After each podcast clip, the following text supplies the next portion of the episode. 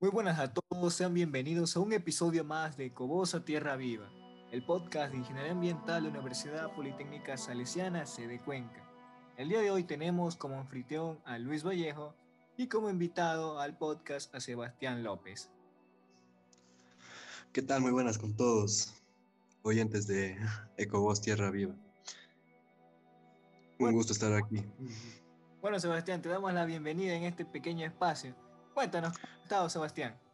Muchas gracias, Luis, muchas gracias. Todo, todo muy bien, todo tranquilo aquí, dándole pues y, y bueno, muy, muy contento de estar acá.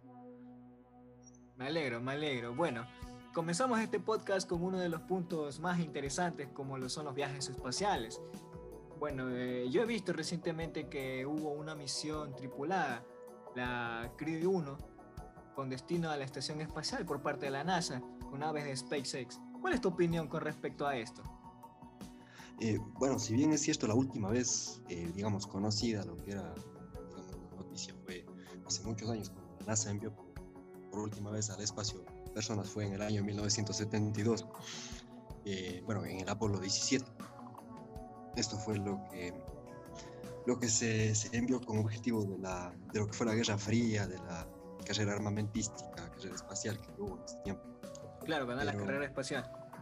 Exacto, sí, pero bueno, a partir de eso, como, como tal, ya no ha habido, si bien esa competencia entre países, ahora hay como que esto del SpaceX y todas estas empresas, como lo que buscan es un cierto turismo espacial, por así decirlo.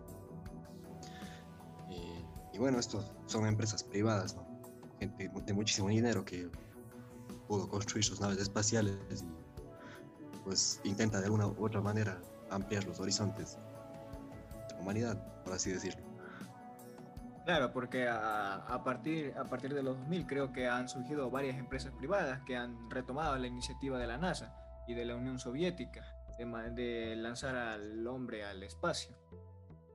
Y creo que también están Claro que sí, tratando de pero- impulsar el turismo espacial. exacto, sí, ya no, ya no como una forma de, de competencia, de guerra fría y todo eso, sino, sino como una forma de incentivar como tú dices, el turismo, turismo espacial. Una cosa bastante interesante, la verdad. Eh, bueno, Sebastián, ¿por qué crees que es importante la exploración espacial? Bueno, porque realmente es el ser humano como tal, por naturaleza siempre ha buscado expandir, expandir los horizontes. Y ahora, con el avance de, de la tecnología y todo esto, pues, pues ya, no, ya no es suficiente con haber explorado ya todo el planeta en que se vive. ahora realmente lo que se busca pues, es explorar el espacio, ¿no? lo, que, está más allá de la, atmósfera terrestre. Y, pues bueno, está, considero importante esto desde el punto de vista ambiental como una buena forma de, de, una u otra manera, tratar de buscar recursos, aunque es bastante difícil, ¿verdad? Eh, no se ha encontrado mucho, mucho que digamos afuera a más de las, las pocas noticias que por hay agua en la luna, agua en Marte. No se sabe a ciencia cierta qué tan, qué tan verídico sea esto. Pero, pero, pero bueno, pues es, es importante ya que los recursos acá del planeta algún día esperemos que no sea muy cercano porque se van a acabar. Claro, eso tienes razón. Los recursos de nuestro planeta son limitados y cada año, cada día, crece la población mundial. Sí, exactamente. Hay un crecimiento poblacional de manera exponencial realmente y eso es también algo bastante alarmante. Y, no, y si bien lo dijo, creo, Stephen Hawking, si nosotros no, no salimos de este planeta, nuestra raza estará condenada. Claro que sí, claro que sí, es verdad. Eso sí es verdad. Pero bueno, pues de una u otra forma, con el avance tecnológico y mediante también la implementación de, de otras prácticas, de otras técnicas, también para eso estamos los ingenieros ambientales, futuros ingenieros ambientales, para de una u otra forma tratar de impedir Frenar, Exactamente, el equilibrio. Para no exactamente. sí, llegar a ese futuro distópico. Claro que sí. Hablando de los futuros distópicos, como la película de Wally, por ejemplo. Sí, sí, sí, tienes razón, hablando de esos futuros y tiene relación también con, con, la, exploración espacial. En esa película parece una caricatura es increíble cómo una caricatura nos muestra una posible realidad de nuestra, de nuestra propia especie.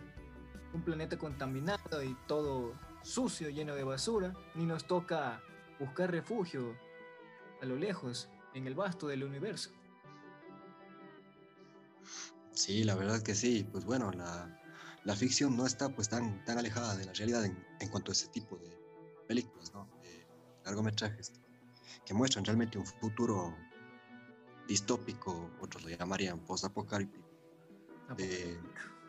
bueno, post-apocalíptico, donde pues bueno, se, se, ve realmente un planeta totalmente devastado por contaminación, por las montañas de basura, desechos, todo lo demás.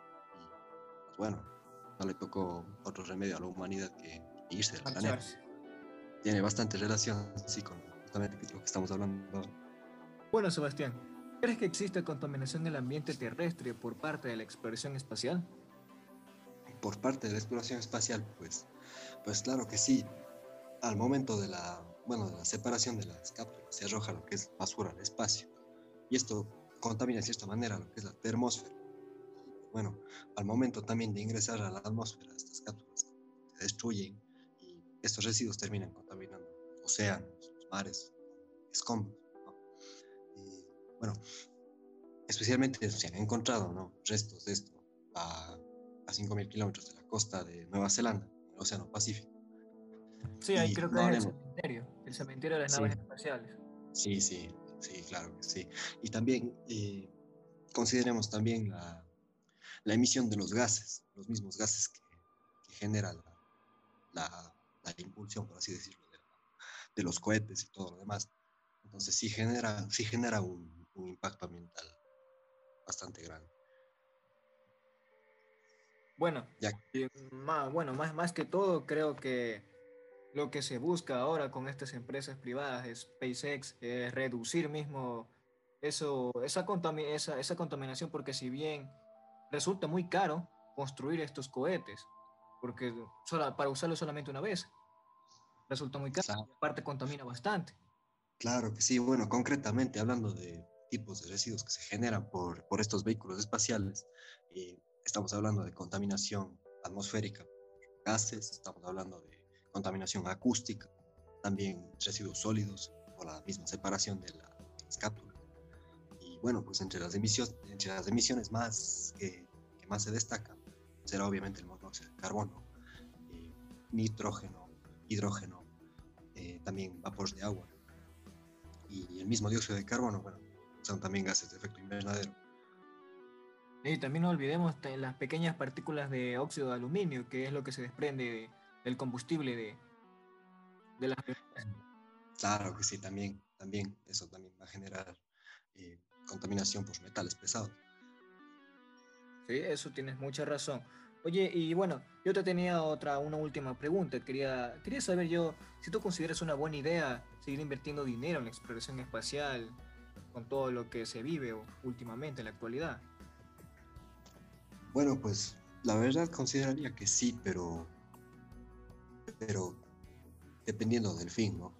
Eh, si es que, por ejemplo, tenemos un, se tiene un objetivo en concreto de explorar el espacio en busca de recursos que puedan de alguna u otra manera satisfacer las necesidades que pues con el tiempo ya realmente va, a hacer mucha falta, especialmente de agua, agua dulce.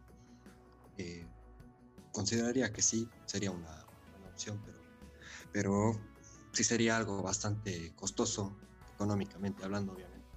Son cantidades estratosféricas de dinero. Y pues bueno, también tiene sus pros y contras, ¿no? Es un tema que se podría discutir. Claro, sí. Porque con, porque con esas cantidades estratosféricas de dinero que cuesta crear una nave espacial para, como bien dices, utilizarla una vez, pues se podría hacer muchísimas más cosas aquí adentro del mismo planeta. No, sé qué opinas también tú al respecto de eso. Eh, yo estoy a favor de que se siga invirtiendo en la exploración espacial, pero tienes razón en ese punto de que tiene sus pros y en contra. ¿Por qué? Eh, bueno, porque digamos que nosotros nos vamos al espacio y extraemos recursos de otros planetas, pero el punto es que vamos a otros lugares también a contaminar. Vamos a destruir otros lugares que no nos pertenecen a nosotros, no somos sus dueños. Y además, como, como dijiste, eh, la construcción de, de, estos, de estas aeronaves cuestan demasiado. Y ese dinero puede servir para reforestar algún bosque dañado por la ganadería. Podemos utilizar también para ayudar a pequeños pueblos de hambruna o que no tengan agua, construir los pozos sépticos. Claro, para implementar también nuevas tecnologías de tratamiento de aguas, aguas residuales. Sí. Se podría sofisticar bastante más eso, con inversiones de ese nivel. Por eso se, se, dice, yo lo veo como que tiene sus pros y sus contras. Claro que sí. eso sí. Expande a nuestra raza a los confines del espacio y nosotros no nos quedaremos en el planeta a morir. Nos expandiremos, abriremos nuestros horizontes y evolucionaremos. Eso es un gran pro, pero también tiene sus contras. Bueno, para cerrar esta, este podcast, eh, como el gran Carl Sagan decía, nuestra lealtad es para las especies y el planeta. Nuestra obligación de sobrevivir no solo para nosotros mismos, sino para ese cosmos, antiguo y vasto, del cual nosotros derivamos. Muchas gracias Sebastián por, por, por participar en este espacio. Muchísimas gracias a ti Luis por la invitación, muchísimas gracias a todos los que nos están escuchando. Recuerden, este es el podcast de Ecobos a Tierra Viva. Muchas gracias y muy buenas noches. Thank you.